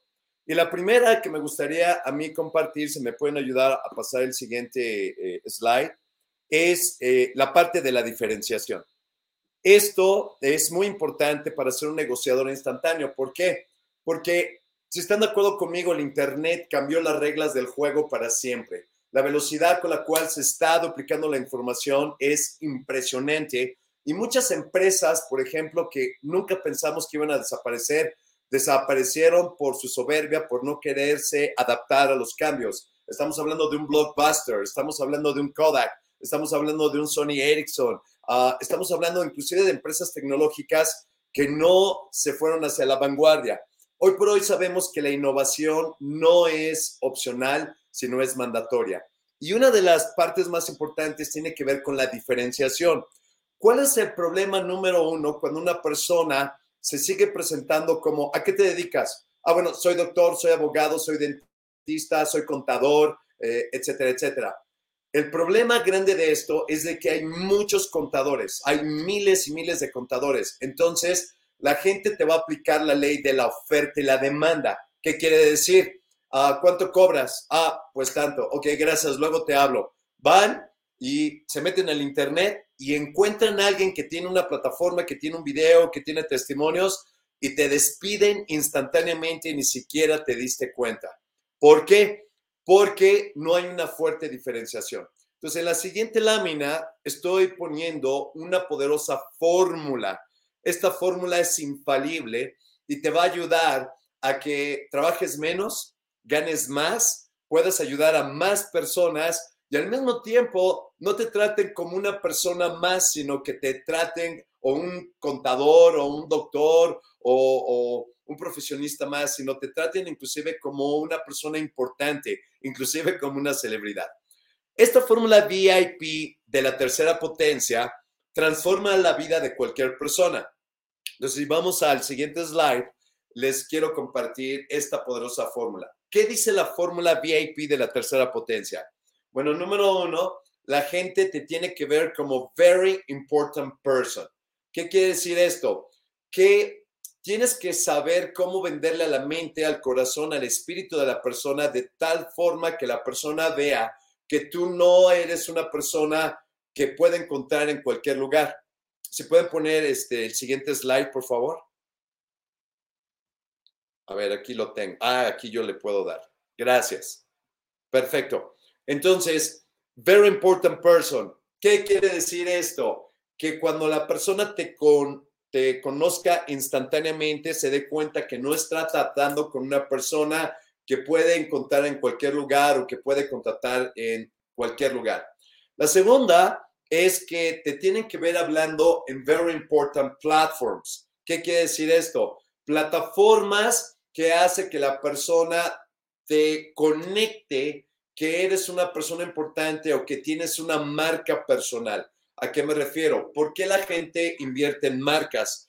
Porque la marca es igual a confianza. Si uno le dicen BMW, si le dicen Mercedes-Benz, si le dicen Apple, la gente dice, ah, es una marca y la marca tiene confianza, me va a dar eh, servicio, me va a dar ah, más por mi dinero, voy a obtener un retorno en mi inversión. Es más fácil para mí comprar y revender. Y muchas veces cuando nosotros no tenemos esta poderosa marca personal todavía construida, en la mente de la persona podemos crear lo que se conoce como adjuntar, un attachment, es, es que la gente vea que tú estás conectada con esta marca. Ahorita les voy a explicar. Por ejemplo, no es lo mismo eh, hablar solamente de lo que hace uno a decir, yo he ayudado a empresas como BMW, Mercedes-Benz, a Apple, a empresas como Herbalife, como Shackley, como Forever Living Products, Westin, Sheraton, Hilton, Marriott, o por ejemplo, cuando una persona lo entrevistan en algún lugar, a Televisa, TV Azteca, Fox, NBC, CBS, Harvard, plataformas importantes. Y la tercera es que las la personas te tienen que ver hablando en frente de very important people te pueden ver hablando enfrente de 500 personas, pero si las personas son, por ejemplo, puras amas de casa, bueno, la gente que tiene mucho dinero no te va a ver como que eres una persona que está hablando enfrente de personas muy importantes, aunque sí lo sean, porque ellos dicen, bueno, enfrente de quién habló? Ah, bueno, habló enfrente de la barra de abogados. Ah, ok. Ah, habló en el colegio de contadores. Ah, ok. Habló enfrente de personas de Dinamarca, de Suecia, de Rusia, de Canadá, de Estados Unidos, de España. Ah, ok, entonces está hablando en frente de personas muy importantes. Por eso es ah, importante seguir esta fórmula. En este caso yo les estoy mostrando algo muy importante. Aquí tengo cinco apariciones en Harvard. Ah, estuve en la plataforma donde han estado personas como John F. Kennedy, Bill Gates, Steve Jobs, y gente que ha hecho cosas espectaculares en el mundo. Hace poco tiempo tuve al dueño de Century 21 y me vino a invitar a que platicara en su evento en Acapulco, en el Princess. Y le pregunté yo, ah, ¿por qué Jorge viniste aquí a mi casa a invitarme personalmente cuando lo pudiste haber hecho por teléfono? Y me dice, Carlos, muchísimas gracias. Dice, yo constantemente contrato gente para hablar en público, para que le enseñe a mis asesores, el negocio de los bienes raíces. Pero, pues yo siempre los investigo porque para mí es muy importante mi, mi reputación. Y cuando me hablaron de ti, me recomendaron de ti, te investigué y vi que eres la única persona en el mundo que te han invitado cinco veces consecutivo a la plataforma de Harvard. Y bueno, arriba de Harvard no hay nada más. Y entonces por eso vengo personalmente a asegurarme que vas a venir a mi evento y quiero que estés en mi evento. Entonces, ahorita yo les voy a platicar y les voy a compartir el secreto maestro de cómo llegué a Harvard, que esto no lo comparto eh, usualmente, pero en esta ocasión sí lo voy a hacer. Y obviamente esto pues me sigue abriendo puertas. Eh, vino aquí también a Diego de Marco, que él hizo un libro precisamente que se llama El ABC para la para rejuvenecer. Hizo el libro con nuestra ex Miss Universo, Lupita Jones, y él también vino personalmente a invitarme y me dijo, le, me dijo, ah, ya varias personas me habían hablado de ti, pero cuando necesitaba invitar a alguien, te empecé a investigar y vi que también has estado en programas como Fox, NBC, CBS, ABC, y también te vi en Harvard. Entonces yo dije, wow, ¿qué es lo que tiene esta persona que hace cosas diferentes? Y como puedas darte cuenta, esto te da una fuerte diferenciación, de tal manera que las personas ya no te tratan como una persona más con una profesión más. Aquí ah, les quiero compartir que estos son algunos de los programas donde he estado, Televisa, Radio, ah, Fórmula, eh, Cadena 3, eh, TV Azteca, etcétera. ¿Y de dónde viene todo este tipo de cuestiones? Este, por ejemplo, es una presentación en, en Nasdaq, en Nueva York, en Broadway, donde inclusive pusieron mi imagen en el Jumbotron, donde están todas las marcas ah, mundiales. Aquí precisamente estoy con Diego Di Marco en Televisa. Él fue el que me nombró el mentor de las celebridades. Entonces, ¿qué, ¿qué tiene que ver todo esto para ti? Bueno, si pueden observar, en mi mano tengo un libro. Este libro, por ejemplo, que se llama Reclama tu poder personal, ah, tengo la fortuna de haber escrito 11 libros y 6 de ellos son uh, bestseller. Y lo que te quiero compartir es algo muy fuerte. ¿Cuál es la movida más fuerte que puedes hacer ahorita en este momento para diferenciarte y para que te inviten a plataformas de talla mundial de tal manera que te vean como una persona importante, hablando en plataformas importantes, hablando en frente de gente importante, para que esto te permita hacer negociaciones instantáneas. En otras palabras, te paguen dos, tres, cuatro, cinco veces por el mismo trabajo que haces que tú, por ejemplo, puedas, ah, si algún cliente no es tu cliente ideal, bueno, lo puedas referir y al mismo tiempo hagas una negociación. ¿Cuál es la estrategia? Es escribir tu libro. Y para darles una idea de qué tan fuerte es esto, en Estados Unidos se publican o autopublican alrededor de 800 mil libros anuales. Ahora, ¿están listos? ¿Saben cuántos libros se publican o autopublican en México anualmente? Entre 300 y 500 libros, así como lo oyen. Tenemos un déficit intelectual espantoso. Y también tiene que ver con el hecho que pues mucha gente en México no le gusta leer. Y ahora con la llegada de estos teléfonos y las redes sociales y los videojuegos, pues menos. Sin embargo, el escribir un libro para ti, hay veces que la gente inclusive no va a leer tu libro, no lo va a leer, pero el simple hecho de que sepa que tienes un libro, yo te pregunto, ¿qué va a traer más? ¿Una tarjeta de presentación o un libro? ¿En cuál la persona asume que eres experto? ¿En cuál la gente asume que ya llevas un tiempo? en cuál la persona asume que realmente te importa ayudar a las personas en un campo o nicho específico. Obviamente el libro. Entonces, el libro se convierte en una llave mágica que te abre puertas de la televisión, de plataformas, te invitan a dar conferencias, te invitan a dar tu opinión. Cuando tú escribes un libro, automáticamente entras en un nuevo nivel en vez de tener la estrategia lineal, que es trabajar uno a uno, ahora ya estás en la estrategia exponencial. Entonces les doy una idea a ustedes que son muy buenos con los números. ¿Cuál es la estrategia lineal? Que empiezas tu mes 1, 2, 3, 4, 5, 6, 7 hasta llegar a 30. Una persona que trabaja de manera exponencial va por el mes 1, 2, 4, 8, 16, 32, 64, 128, 256, 512, 1024, etcétera. Entonces, por ejemplo, ahorita aquí donde estoy, ahorita tengo mi casa llena de personas que están escribiendo su libro, pero yo no me siento uno con uno a explicarles la cuestión de su libro. Entonces, aquí les voy a compartir una estrategia poderosísima que yo se la recomendé a un doctor. Les uh, comento. Él es el doctor mejor pagado en México, es el doctor Ariel Díaz.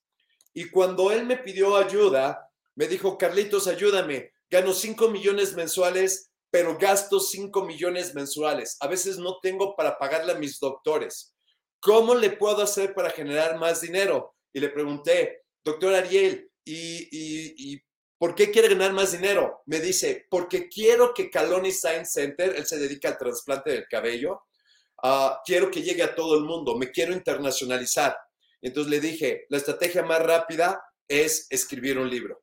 Y cuando le dije esto, me puso cara de fucha, así como diciendo, pero ¿cómo? ¿Escribir un libro me va a ayudar a generar más dinero? Y entonces obviamente me picó la cresta y le dije, doctor Ariel, si no le saco el libro en un día, le pago yo un millón de pesos a usted.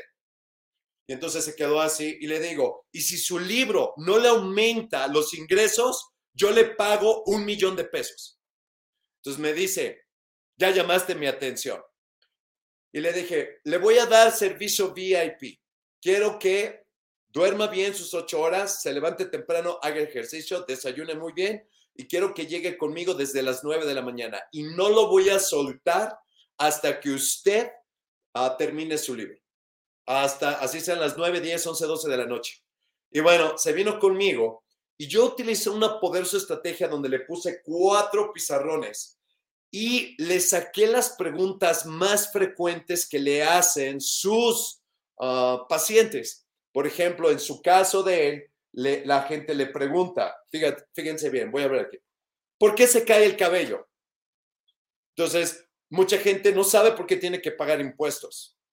Y cuando vienen con ustedes, pues siempre tienen que explicarles lo mismo, lo mismo, lo mismo, lo mismo. En vez de que se los tengan que explicar y tengan que gastar más tiempo, ya lo pueden poner en un libro y este libro se lo pueden dar en formato digital y lo pueden poner en videos y lo pueden poner en una plataforma tecnológica de tal manera que ah, la plataforma y el libro hace el 80% del trabajo. Ahora, cuando las personas se dan cuenta que ustedes tienen herramientas que la mayoría de los contadores, doctores, abogados, profesionistas no tienen, automáticamente la gente que gana más dinero va a querer contratarte. ¿Por qué? Porque la gente que gana más dinero no contrata a cualquier persona, contrata especialistas. Por eso precisamente tienen más dinero. Y entonces, fíjate, ¿por qué se cae el cabello? Y el libro lo explica. ¿Qué pacientes no son candidatos, candidatos al microinjerto? ¿En qué consiste el microinjerto de Caloni? ¿Cómo se extrae un folículo? Y este procedimiento, ¿quién lo inició y cómo ha evolucionado? Y bueno, es doloroso el procedimiento, ¿cuánto dura? Entonces la gente les dice, ¿cómo le puedo hacer para no pagar tantos impuestos? Oiga, ¿puedo deducirlo de mi casa? Oiga, ¿cómo puedo? Todo este tipo de preguntas, cuando tú las pones en un libro, automáticamente hace que las personas te traten diferente, te vean diferente, exista una fuerte diferenciación. Pero entonces, cuando tú tienes el libro, las personas ya te invitan a programas de televisión, entrevistas, ahí están las plataformas fuertes, que Televisa, que TV Azteca, que Cadena 3, que eh, Grupo Imagen, etcétera, etcétera. Te invitan a hablar en plataformas fuertes. Por ejemplo, cuando yo he ido a Harvard y a Nasdaq, se presentan contadores también, personas que son expertos en finanzas, personas que son expertos en, en, en cómo proteger a las personas, pero ¿qué es lo que hacen? Todos ellos cuando van a Harvard se presentan con un libro, porque si no, pues no los podrían invitar. Y al mismo tiempo la gente te ve como una persona importante. Así, de esta manera, Trabajas menos, ganas más. Aquí, por ejemplo, tengo algunos ejemplos de algunas personas que no aparecían en el radar y que ahora su libro les da un mayor propósito, les da un mayor significado. Una de las partes que tiene que tener el libro es que el libro tiene que ser tan fácil y sencillo que un niño de siete años lo pueda entender. Si un niño de siete años no lo puede entender, lo estás haciendo totalmente mal. Y una de las razones por las cuales la gente no paga impuestos, por ejemplo, o evade impuestos. A mí me llega mucha gente, por ejemplo, que no tiene facturas y no tiene facturas porque cree que le está ganando al gobierno sin saber que mientras no se registre y pague impuestos, pues nunca va a poder abrir una empresa formal. Pero ¿qué es lo que pasa? Pasan por la vida ciegos porque no hay allá afuera alguien que les diga, mira, aquí está un libro que te lo voy a explicar con palitos y manzanitas. Ahora aquí viene la otra cuestión. Hay estrategias para que tu libro sea leíble te contraten. Vean este libro. Yo este se lo enseño a mucha gente y le digo, dime lo primero que te llega a la mente. Me dicen, está enorme. Correcto. Si yo tengo que leerme todo este libro y además ve cuántas letritas tiene así chiquititas, pues obviamente la gente dice, no, pues si yo para ah, rejuvenecer tengo que leer todo este libro, tengo que estudiarle, pues mejor me ahorro todo eso, me, inyecto Botox y la gente prefiere hacer eso. Pero si tu libro es un libro fácil de leer, con letra grandecita, que eh, tenga ilustraciones, que un niño de siete años lo pueda leer, ¿qué crees? La persona todavía no, no termina de leer tu libro y ya te están contratando, ya te están recomendando, ya te están invitando a un programa de televisión, ya te están invitando a que expongas en un lugar, en una plataforma importante, ya te están ofreciendo hacer negocios contigo. Entonces, esta es una de las claves más importantes para que tú lleves a cabo la fuerte diferenciación, que es con la fórmula VIP de la tercera potencia. Uno, te tienen que ver como una persona importante. ¿Y cómo te ven como una persona importante? Presentándote como autor bestseller. Ahora, aquí viene la parte wow. ¿Sabías que ya puedes escribir un libro en un tiempo récord y lo puedes subir a Amazon ¿Y sabes cuánto te cobra Amazon por promoverte a nivel mundial? Cero. No te cobra absolutamente nada. Lo puedes bajar, lo puedes mejorar. Ustedes que todo el tiempo el gobierno les cambia la, la cuestión de los impuestos, de las estrategias fiscales, de todo eso, puedes bajar el libro, haces las adaptaciones, lo vuelves a subir, lo vuelves a promover, te vuelves a hacer bestseller y entonces cuando vas en el avión, imagínate que vas en el avión a Los Ángeles o a Nueva York y estás sentado hasta adelante y vas solito. Y de repente ves personas que entran y salen del avión y algo sucede. Y entra una señorita muy guapa con unos guaruras y dice, este caballero, eh, damita, no se preocupe. Eh, lo que pasa es que una persona muy importante se le acaba de, de descomponer su jet y se va a sentar con usted. No se preocupe, sencillamente compórtese normal. ¿Y qué crees? Te sientan a uno de los hombres más ricos del mundo, Carlos Slim. ¡Ah! Y tú dices, Dios mío, aquí tengo una oportunidad para conectar, para hacer negocios, o que me recomiende. Tienes la oportunidad de tu vida. Obvio, tú sabes quién es Carlos Slim. Le das la mano, señor Slim, muchísimo gusto. Este, qué afortunado de que está aquí. Y Carlos Slim te pregunta, ¿y usted a qué se dedica? Y tu contestación es, doctor, abogado, contador, arquitecto, network marketing, lo que tú quieras. ¿Qué le acabas de decir a uno de los hombres más ricos en la historia de la humanidad? Hago lo mismo que miles de personas. Tu oportunidad de haberte diferenciado se te acaba de escapar. Entonces, ¿Cuál sería la diferencia? Que entonces te pregunte Carlos Slim, ¿y usted a qué se dedica? Y tú le contestas, si se lo cuento, señor Slim, no me lo va a creer. Soy autor bestseller del libro fulanito de tal. Bueno, hay una autora, ah, contadora que sacó el libro Líbranos del SAT. Imagínate, líbranos del SAT. Y entonces te va a preguntar, wow, ¿qué es eso? Dígame más. Eso es lo que tú quieres causar, una tremenda curiosidad y hacer que la gente venga a ti en vez de que tú vayas a ellos. ¿Qué es lo que vas a lograr? Negociaciones instantáneas. Automáticamente tienes credibilidad, automáticamente la gente te va a pedir tus datos, automáticamente la gente quiere conectar contigo, automáticamente la gente quiere ver dónde consigue tu libro. Y entonces, ¿qué es lo que haces? en vez de dar la tradicional tarjetita de presentación, yo te pregunto, ¿cuántas tarjetas de presentación te han dado en toda tu vida? Cientos. Ah, si eres como la mayoría de las personas, la mayoría terminó en el bote de la basura, ¿verdad o mentira?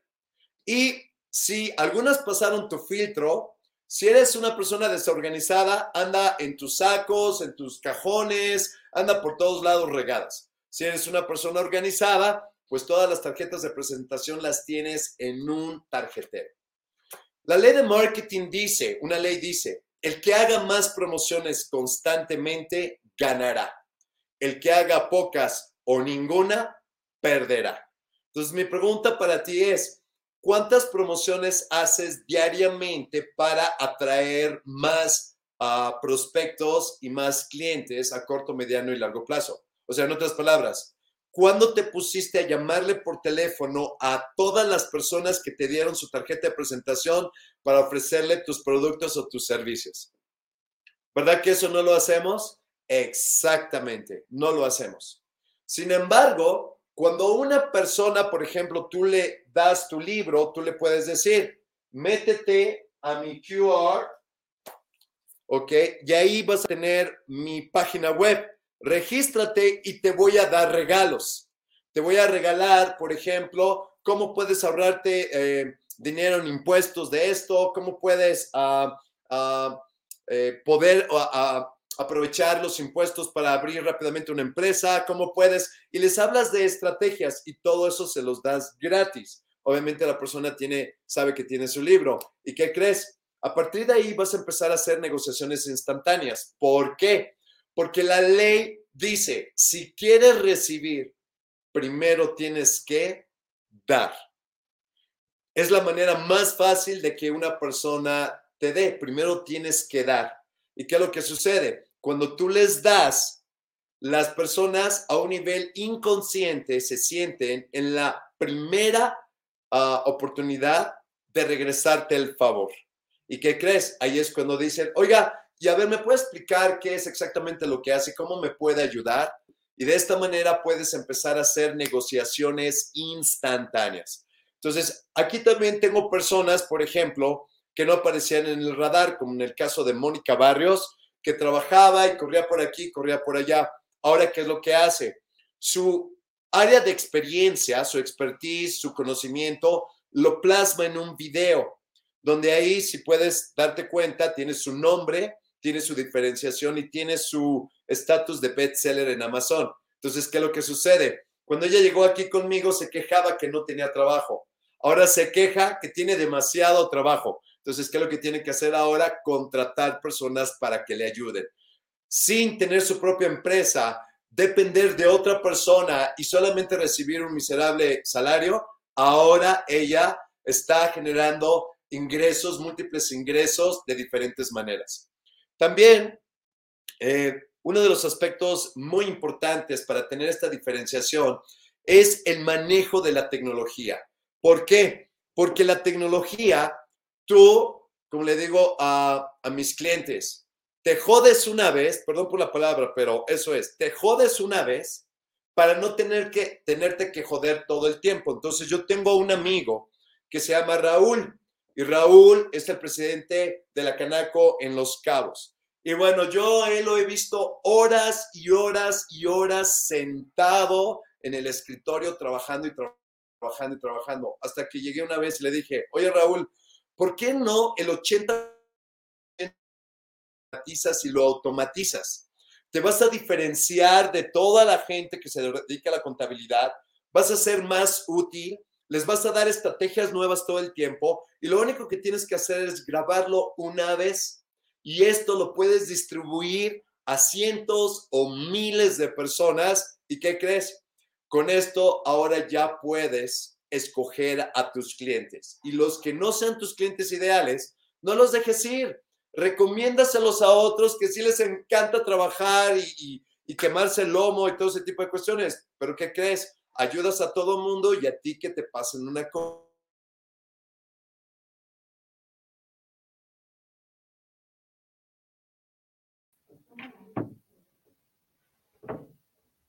Carlos, creo que está fallando su internet. ¿Me escucha?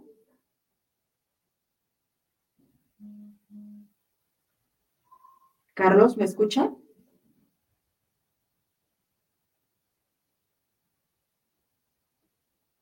Vamos a contactar al mentor Carlos. Parece ser que tiene fallas en su internet.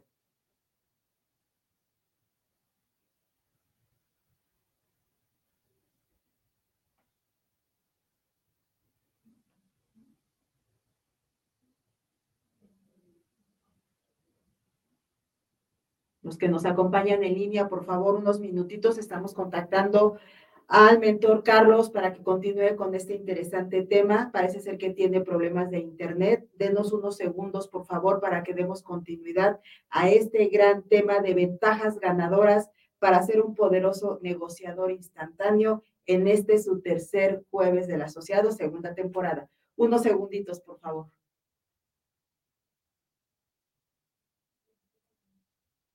¿Ya me escucha? Perfectamente, no se preocupe, seguimos con el tema, gracias.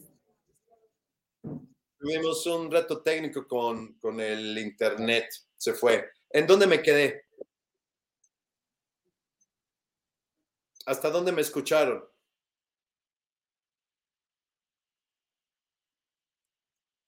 ¿Hasta dónde me escucharon? Pone su presentación nuevamente, este, Carlos. Sí, ah, pero ¿hasta dónde me escucharon? ¿Dónde, ¿En dónde fue donde me quedé? Mm, tiene como dos minutos, tres minutos más o menos. Ok, bueno. rápidamente.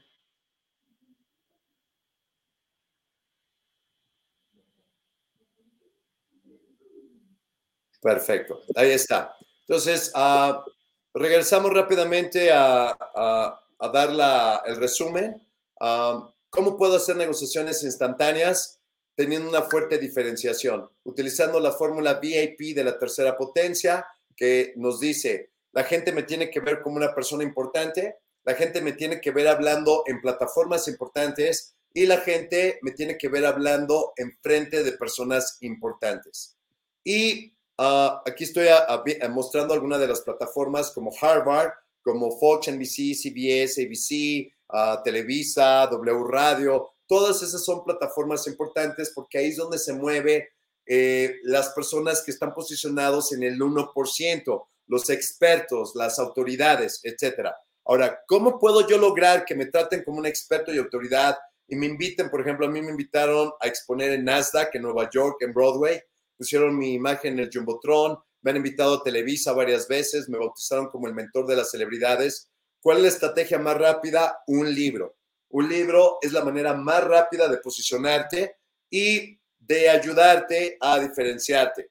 El libro hace que te traten como experto, como autoridad en tu campo y tu nicho. Es una llave mágica que te va a abrir puertas. Pero luego del libro, la parte que te va a ayudar a diferenciarte muy fuerte es ya una producción, que se te hagan un look millonario para que tú ya a hablar en hablando en frente de la cámara.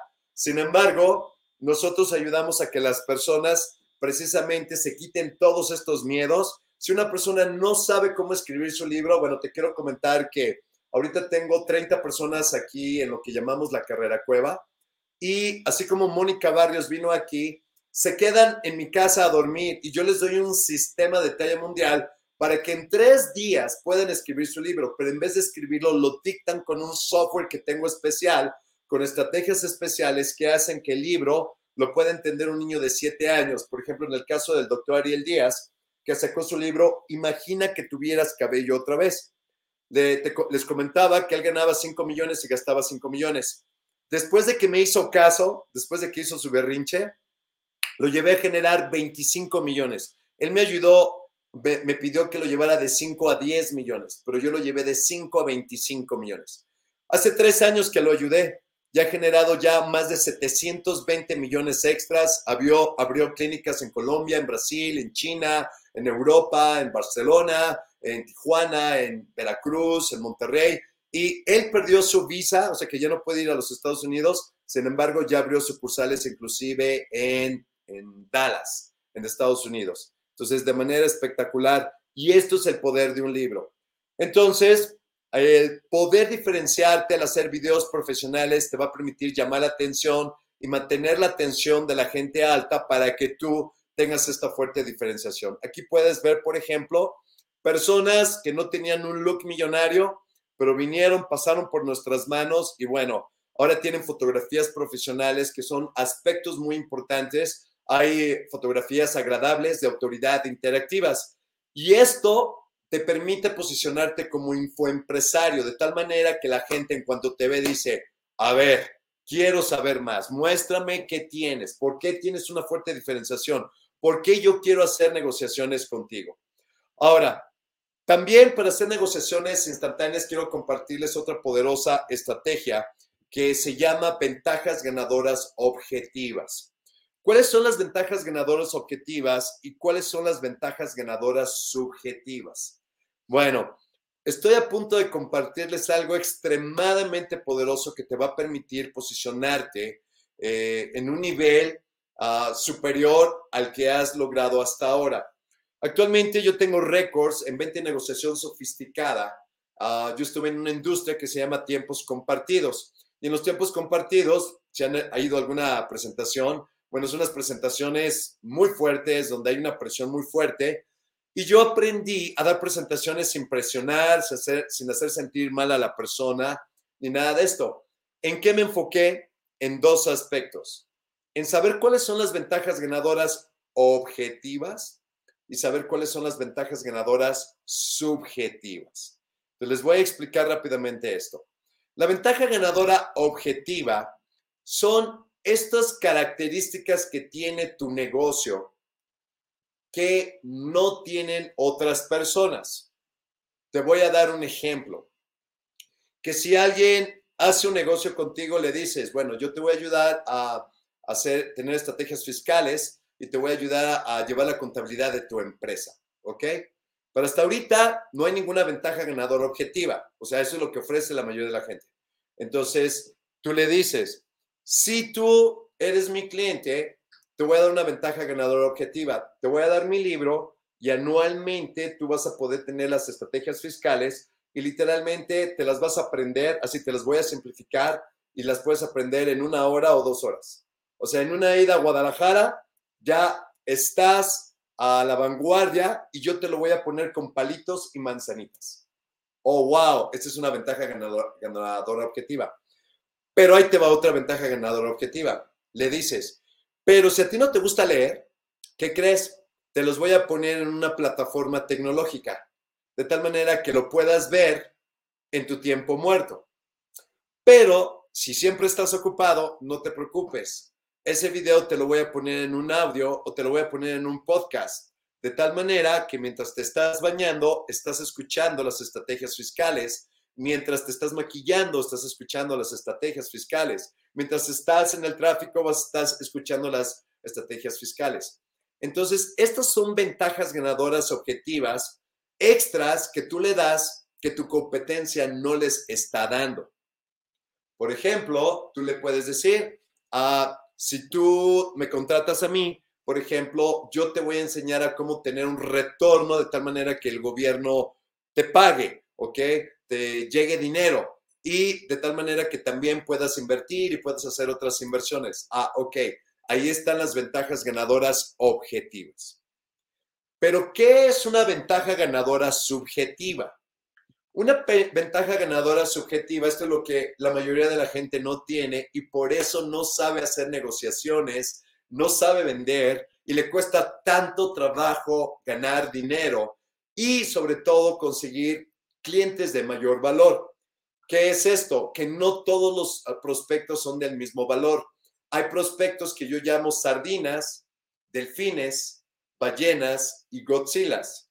De tal forma que tú puedes salir a pescar y si sales a pescar puedes atrapar mil sardinas y con mil sardinas llenas un tambo de sardinas.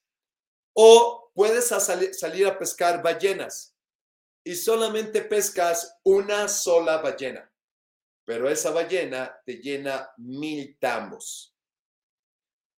Uno de los aspectos importantes de las negociaciones es que tú sepas utilizar la ley del blanco perfecto, que dice que no todos los prospectos son del mismo valor.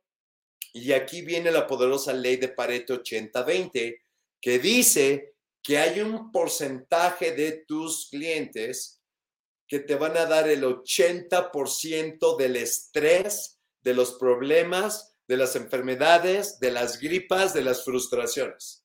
Entonces, uno de los aspectos que yo recomiendo como negociación es que hay clientes que tienes que aprender a despedirlos porque te están robando la vida, la energía, te están dando estrés, pagan mal, no te recomiendan y al final terminan hablando mal de ti y se van con otros.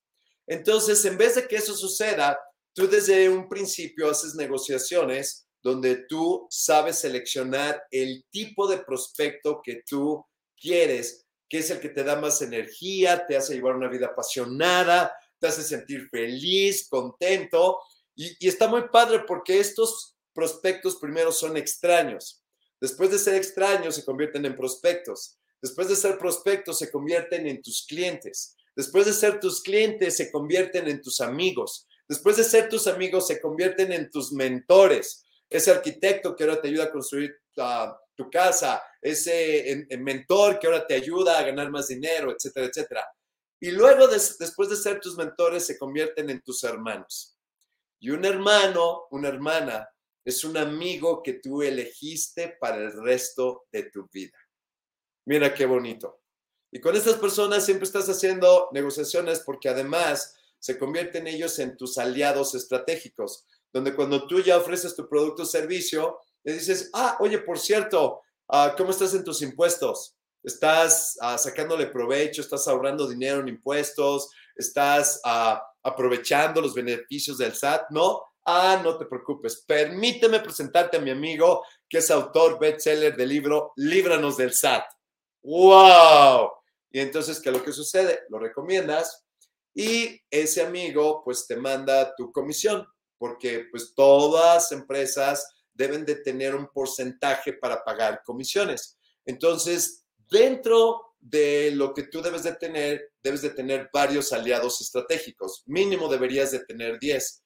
Personas a las cuales siempre les estás lanzando prospectos, nuevos clientes y ellos también de manera recíproca te están enviando también nuevos prospectos. Pero regresando a las ventajas ganadoras objetivas, la diferencia entre las ventajas ganadoras objetivas y subjetivas es que las subjetivas son haces que tú tienes debajo de la manga que vas a sacar y que a lo mejor no tienen nada que ver con lo que tú haces, pero que por supuesto es muy importante para la persona. Te doy un ejemplo.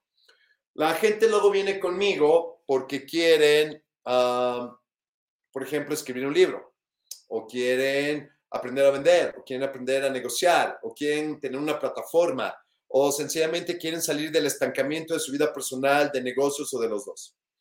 Pero en algún momento están dudando entre si lo hacen, si solamente toman una parte, o toman todo de una vez, o si se esperan, ya sabes, ¿no? El clásico, déjame pensarlo. Y entonces, yo durante mi presentación hago una demostración de supermemoria, donde tú me das una lista de 20 palabras y mi asistente las anota, yo ni siquiera volteo a verlas, y entonces ya después les digo, ¿cuánto tiempo les tomaría a ustedes memorizarse esta lista? Y ya me dicen, no, pues, este, una hora, dos horas, cinco horas, etcétera. Les digo, ¿me creerían que todos ustedes se lo podrían memorizar en un minuto? Yo te pregunto la palabra, tú me dices el número, yo te pregunto el número y tú me dices la palabra, y la gente dice, ¿en un minuto? No, no, no es cierto, estoy bromeando, en 30 segundos. Y la gente dice, ¿en 30 segundos? ¿Cómo crees? Pero no es cierto, los estoy bromeando en 3 segundos. Entonces, obviamente, la gente no cree que yo pueda memorizar una lista del 1 al 20, del 20 al 1, me preguntas la palabra, te digo el número, o me preguntas el número, te digo la palabra.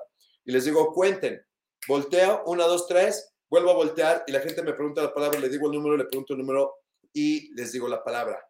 La gente se queda con la boca abierta.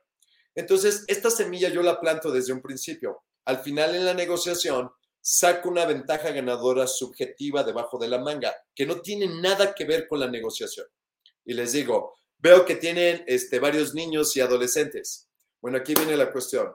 Si cerramos el trato en este momento, aparte de todas las ventajas ganadoras que les estoy dando y las garantías y todo, les voy a acelerar la memoria, les vamos a dar un entrenamiento de supermemoria a todos sus hijos para que ellos ahora en la escuela les vaya espectacular, saquen dieces, aprendan todo y al mismo tiempo su autoestima suba y bueno, se den cuenta que ellos pueden hacer resultados ah, espectaculares y extraordinarios. ¿Y qué crees? En ese momento dice la persona, ¿en serio? Cerrado el trato. Entonces, ¿Cuál es el poder de las ventajas ganadoras subjetivas? Que tú tengas una lista de no menos de 20 a 50 ventajas ganadoras subjetivas para hacer negociaciones instantáneas. Yo tengo 50. Por ejemplo, a veces la persona viene y yo tengo un lugar que se llama el cielo secreto, que son 180 hectáreas con mi socio, y la gente que se viene a entrenar conmigo los llevo allá y les ofrezco un terreno donde pueden tener su propio glamping o su cabaña. ¿Y qué crees? Ya cuando estamos a la hora de cerrar el trato, les digo, ¿qué te parece si te ofrezco una poderosa ventaja ganadora subjetiva? Y yo les hago preguntas y me doy cuenta que no tienen una página web. Les digo, si cerramos el trato ahorita, en este momento, te hago tu página web con botones de compra para que generes dinero y eventualmente recuperes tu inversión de tu terreno. Entonces, ¿qué crees? No les estoy ofreciendo yo una página web, lo que les estoy ofreciendo es una inversión en un terreno en el cielo secreto. Pero como tengo una ventaja ganadora subjetiva debajo de la manga, porque yo sé que esa persona no tiene una página web, ¿qué crees? En ese momento la persona cierra la negociación. Y pueden ser cosas que inclusive son tan sencillas. Por ejemplo, una persona me vio, te voy a mostrar, Aquí está mi amigo Mauricio Islas, que es actor, hizo varias telenovelas con Edith González, con Lucerito y eso. Y cuando entra la gente me dice, oye, este, ¿ya poco conoces a Mauricio Islas? Digo, sí. Y al final de la negociación les digo, hey, si cierra la negociación, te presento a mi amigo Mauricio Islas. Así te, te, invito a un lugar donde vas a estar con él ahí, vas a poder hacerle cualquier pregunta. Y empiezan, ¡ay, de veras! Si cerramos la negociación en este momento. Entonces, como puedes darte cuenta, tú puedes tener toda clase de ventajas ganadoras subjetivas que a lo mejor no tienen nada que ver con tu negocio, pero son cosas que tú puedes ofrecer de más a tu cliente, a tu prospecto, que te va a permitir generar negociaciones instantáneas. Espero que esto te esté gustando. Y bueno, ¿Qué es otra manera de hacer negociaciones instantáneas? Convertirte en un orador transformacional. ¿Qué es esto? ¿Quién es el líder? El que se para al frente. ¿Quién es el líder? El que nos pone el ejemplo. ¿Quién es el líder? El que nos explica las cosas con palitos y manzanitas y nos hace la vida más fácil.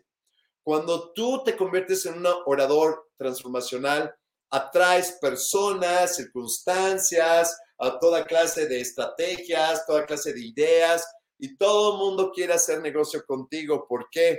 Porque cuando tú hablas en público, eres un orador transformacional, pues por supuesto que sirves más, das más, compartes más y definitivamente eres más valioso en la vida de otras personas.